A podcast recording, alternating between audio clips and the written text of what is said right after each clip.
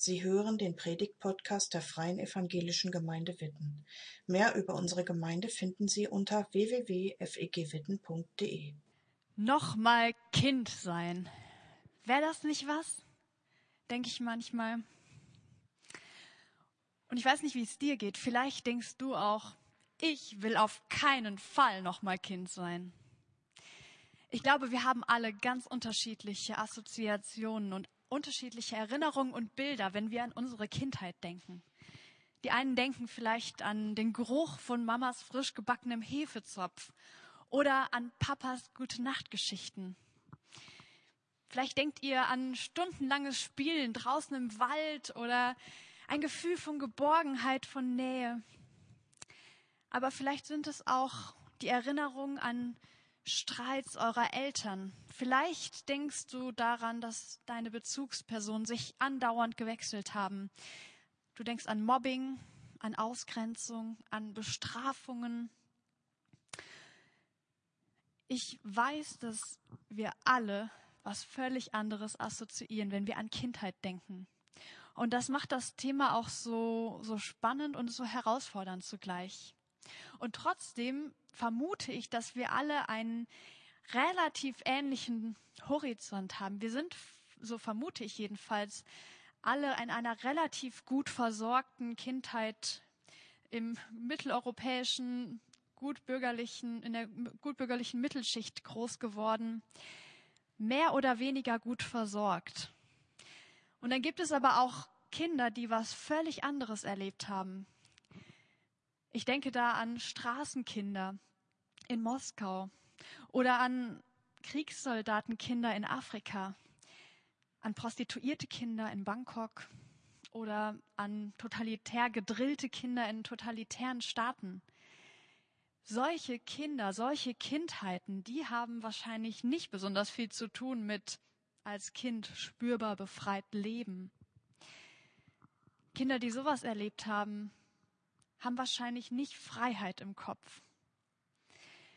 Und dadurch, dass wir alle sowas Unterschiedliches assoziieren beim Thema Kindheit, lohnt es sich da zum Beginn dieses Jahres mal genauer hinzuschauen, was Jesus eigentlich meint oder woran Jesus eigentlich denkt, wenn er an Kindheit denkt oder wenn er über Kindsein spricht. Es gibt ja viele Themen in der Bibel oder viele Themen, mit denen wir uns heute beschäftigen, Themen, über die sich Christen oder Gemeinden sogar streiten, über die Jesus gar nichts sagt. Beim Thema Kindsein ist das anders. Auch beim Thema Kindheit. Da gibt es nämlich Erzählungen in der Bibel, die uns etwas darüber sagen, wie Jesus denkt über Kinder. Und eine davon habe ich euch heute mitgebracht nicht nur heute, sondern das wird sogar ein, eine Geschichte, ein Thema, was uns jetzt noch im Januar mehrfach beschäftigen wird. In Markus 10, 13 bis 16 steht diese Erzählung. Ich lese aus der Luther-Übersetzung und wenn ihr zu Hause eine andere Übersetzung habt, dann schlagt die doch auch gerne auf, lest mit. Das ist natürlich euer Vorteil, dass ihr jetzt sogar vergleichen könnt aus verschiedenen Bibelübersetzungen. Aber hier nach Luther.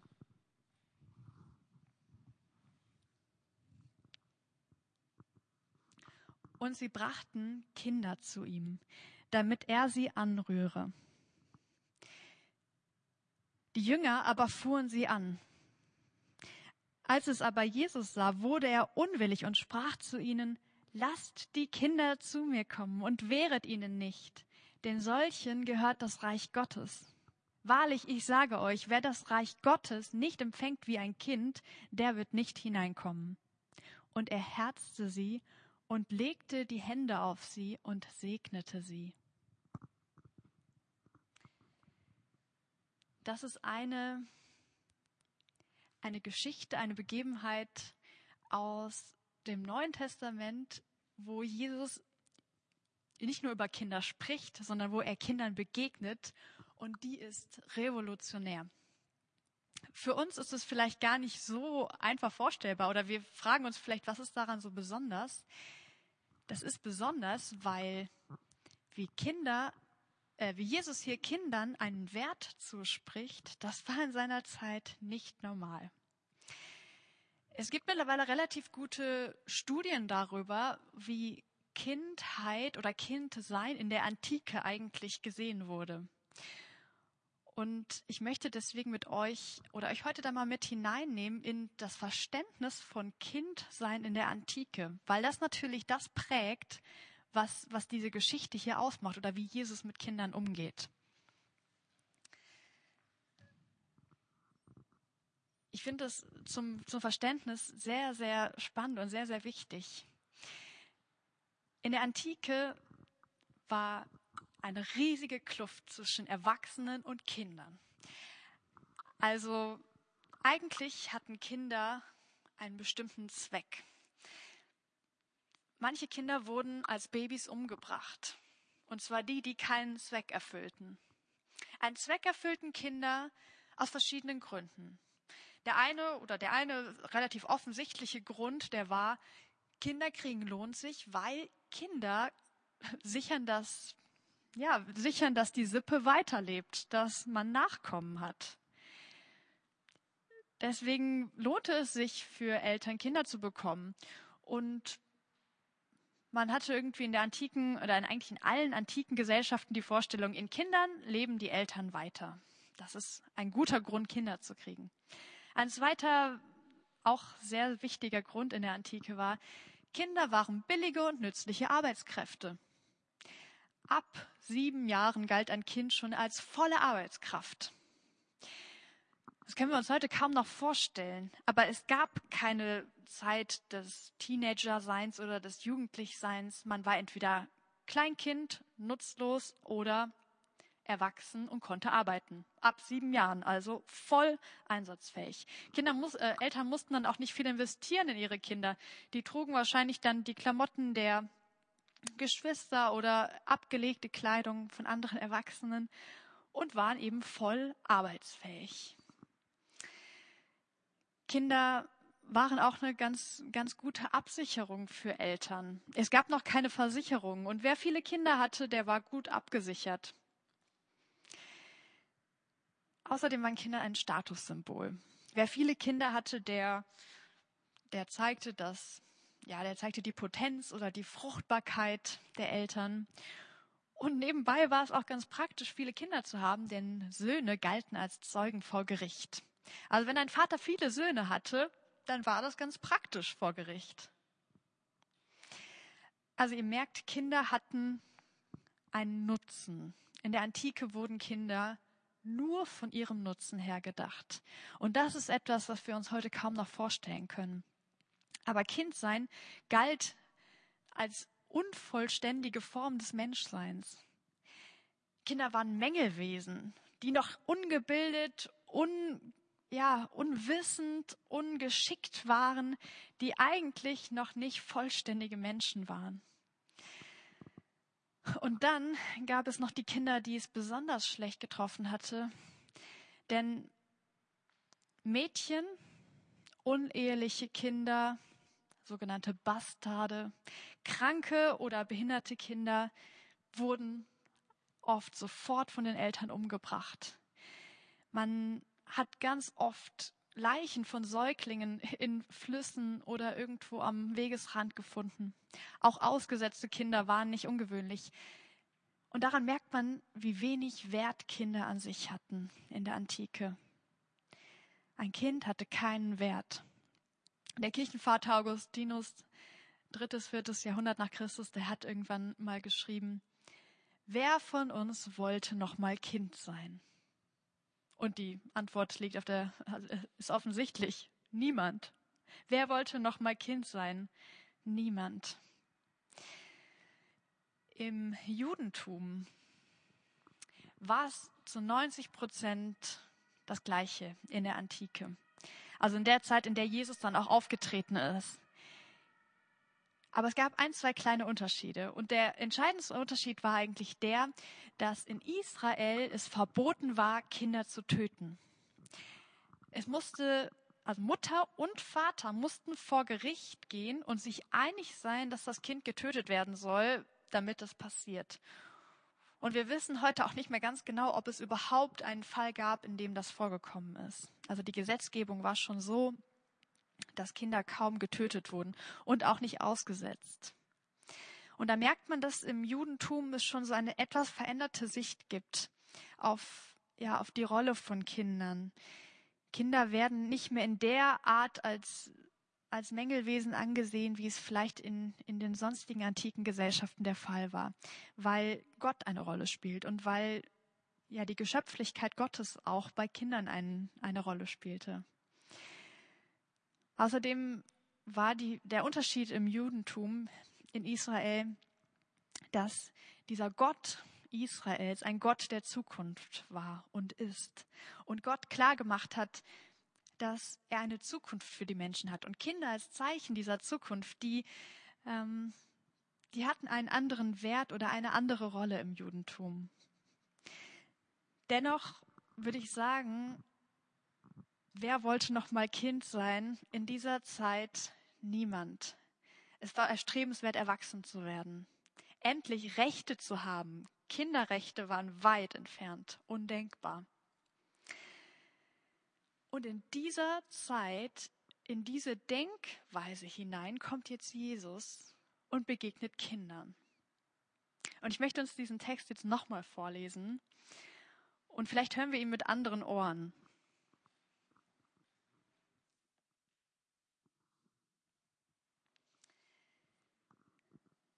Also nochmal Markus 10, 13 bis 16.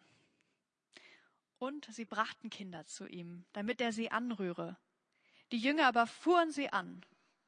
Als es aber Jesus sah, wurde er unwillig und sprach zu ihnen, Lasst die Kinder zu mir kommen und wehret ihnen nicht, denn solchen gehört das Reich Gottes.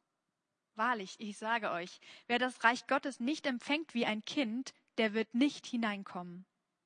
Und er herzte sie und legte die Hände auf sie und segnete sie.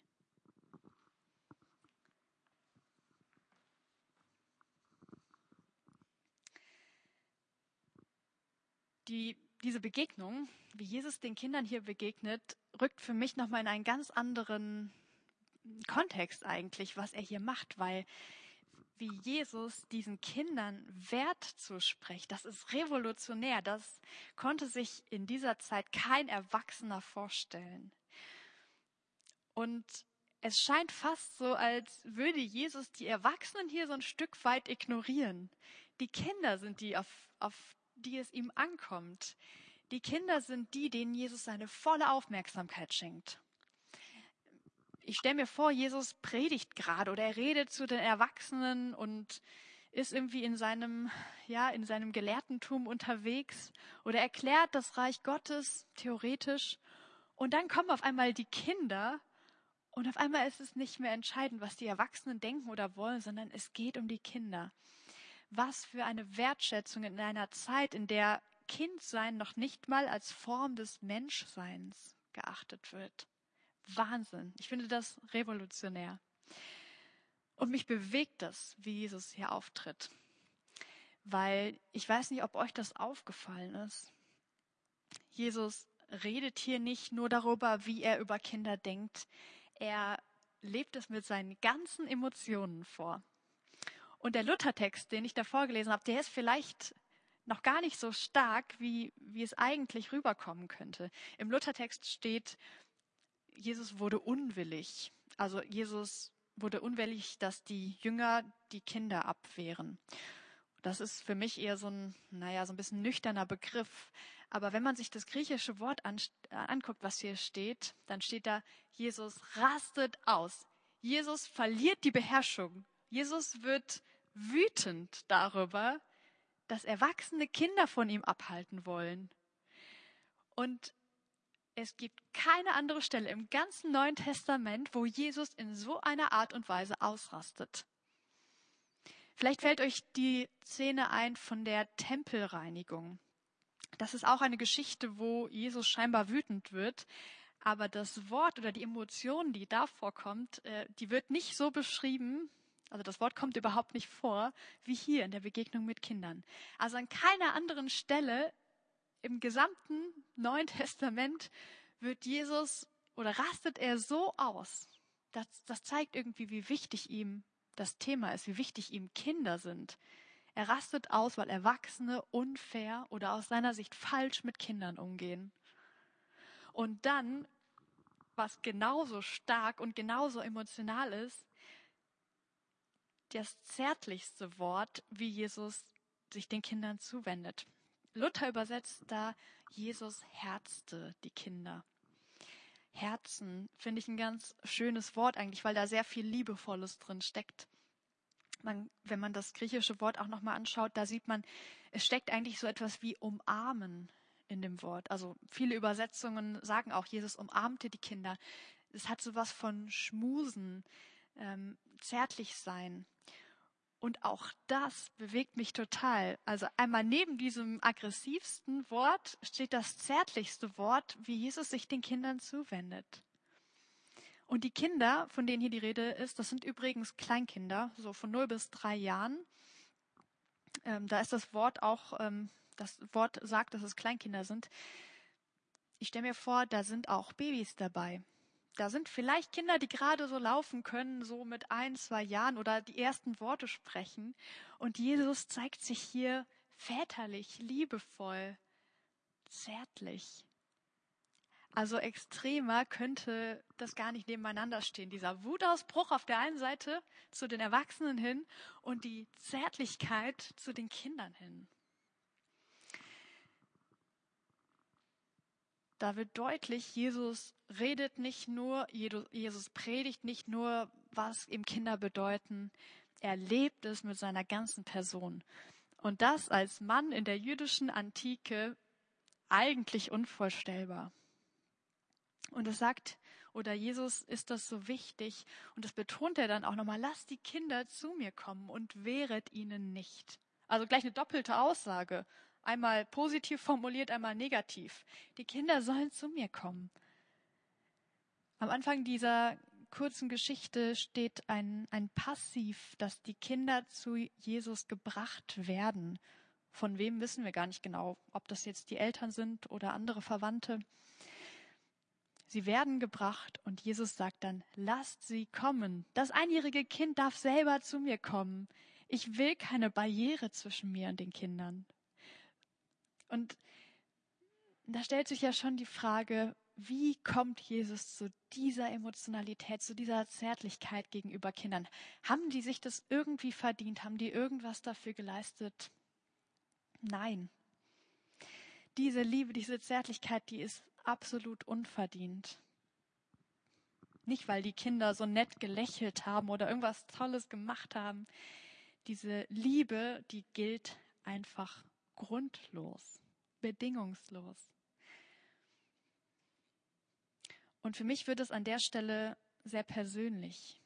Auf der einen Seite spricht mich dieser Jesus persönlich an, mich als Anja, weil ich ähm, davon bewegt werde, wie er Kinder wertschätzt. Und auf der anderen Seite frage ich mich, wo stehe ich eigentlich in dieser Geschichte? Also wo würde ich mich einordnen? Wäre ich dabei gewesen, wäre ich eine von den Erwachsenen, die da am Rand stehen und den theologischen Gedanken von Jesus zuhören und sich gestört fühlen, dass da auf einmal so eine Unterbrechung von Kindern kommt.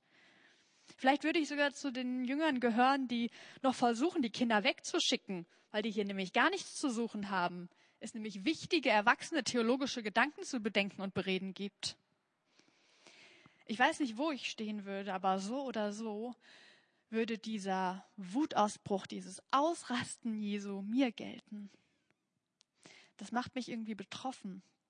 Und ich merke gleichzeitig, dass ich eigentlich eine Sehnsucht danach habe, an der Stelle dieser Kinder zu stehen. Ich habe eine Sehnsucht danach, dass Jesus mir so begegnet, wie er den Kindern begegnet.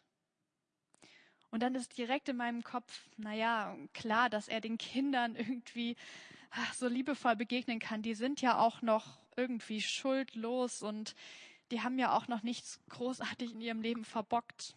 Mir würde Jesus wahrscheinlich nicht so begegnen. Das ist irgendwie so das, was sofort in meinem Kopf ist. Und ich muss ganz ehrlich sagen, bedingungslose Liebe, ich habe schon so oft Lieder darüber gesungen, aber so richtig verstehen tue ich nicht, was bedingungslos eigentlich bedeutet. Oder es fällt mir jedenfalls schwer. Kennen wir eigentlich noch bedingungslose Liebe? Ich meine, gibt es nicht immer irgendwelche Gründe, warum wir Menschen lieben oder warum wir geliebt werden von anderen? Warum komme ich mit meinem Partner zusammen? Es gibt doch eigentlich immer Gründe, wenn wir mal ganz ehrlich sind. Weil mein Partner so gut zu mir passt, weil er so schlau ist, so gut aussieht, weil meine Partnerin so liebevoll ist, weil sie meinen Eltern gefällt, was auch immer. Haben wir nicht immer irgendwelche Gründe für unsere Liebe? Spannend wird es ja dann, wenn man mal ähm, Ehen beobachtet. Also ich bin jetzt noch nicht so lange verheiratet, aber was ist, wenn nach 10, 20 Jahren manche dieser Gründe sich verändern? Wenn die Frau nicht mehr so aussieht, wie sie zur, zum Zeitpunkt der Hochzeit aussah? Oder wenn der Mann auf einmal krank geworden ist? Was bleibt dann von der Liebe? Ich glaube, echte Liebe. Und ich hoffe, dass in unseren menschlichen Beziehungen auch vielleicht 10, 20 Prozent echte Liebe sind. Echte Liebe, die, die ist grundlos. Die hängt eben nicht daran, wie, wie toll mein Partner aussieht oder wie intelligent oder gebildet oder was auch immer er ist. Die ist grundlos. Aber schwer vorstellbar. Ich weiß nicht, ob es dir da anders geht. Und bei Gott ist es so, dass seine Liebe komplett grundlos ist. Also an den Kindern zeigt uns Jesus eigentlich, wie Gottes Liebe funktioniert. Die Kinder haben nichts vorzuweisen. Und diese antike Sicht, die verstärkt das nochmal. Kinder sind, die haben noch nichts, die können noch nichts leisten. Die sind eigentlich nichts wert aus dieser antiken Sicht. Und gerade bei denen zeigt Jesus, ich hab die total lieb und die sind mir unglaublich wichtig. Und ich glaube, dass so Gottes Liebe für uns Erwachsene auch ist. Gott sagt das auch, dass er uns einlädt, seine Kinder zu sein. Nicht, und genau, und diese Liebe als seine Kinder, die ist nicht, die kommt nicht erst dann zum Tragen, wenn wir alles richtig machen, wenn wir ein vorbildliches Leben führen, wenn wir oft genug in der Bibel lesen oder beten. Diese Liebe, die uns Erwachsenen auch gilt, die ist eben grundlos. Jesus weiß, ganz ehrlich, der weiß, dass wir egoistisch sind, dass wir oft hartherzig sind, dass wir Dinge verbocken. Ähm, aber seine Liebe hat eben keinen Grund. Die gilt bedingungslos. Ja, das kann schnell eine Floskel werden, bedingungslose Liebe. Und gerade deswegen lade ich dich ganz persönlich ein, dir Zeit zu nehmen, mit dieser Begegnung, mit dieser Geschichte, die ich erzählt oder die ich eben vorgelesen habe. Vielleicht hast du heute noch Zeit oder im Laufe der Woche. Dann lade ich dich ein, lies dir diese Geschichte doch nochmal durch und geh da vielleicht betend, fragend dran. Jesus, was heißt es für mich persönlich? Vielleicht bist du kreativ und malst gerne. Du kannst ein Bild malen oder ja Dinge aufschreiben. Und ich denke, dass, dass wir Erwachsenen da ganz schön was zu lernen haben. Von dem, wie Jesus hier seine bedingungslose Liebe an Kindern zeigt. Es lohnt sich, da mal einen Blick hinzurichten und auch einen Moment zu bleiben und, und es für mich persönlich auf der Zunge zergehen lassen. So wie Jesus diesen Kindern begegnet, diesen Kleinkindern, so begegnet er auch mir. Als sein Kind bin ich bedingungslos geliebt, grundlos geliebt. Und für uns als Gemeinde habe ich den Wunsch, dass wir Kinder nicht als die Zukunft unserer Gemeinde sehen. Wenn ich lese, was Jesus hier über Kinder sagt, dann wünsche ich mir, dass wir nicht denken, Kinder müssen erstmal richtige Gläubige werden oder die müssen erstmal Dinge noch lernen, bevor sie richtig am Reich Gottes mitwirken können. Jesus lehrt doch genau das Gegenteil. Jesus lehrt uns doch hier, Kindern gehört das Reich Gottes.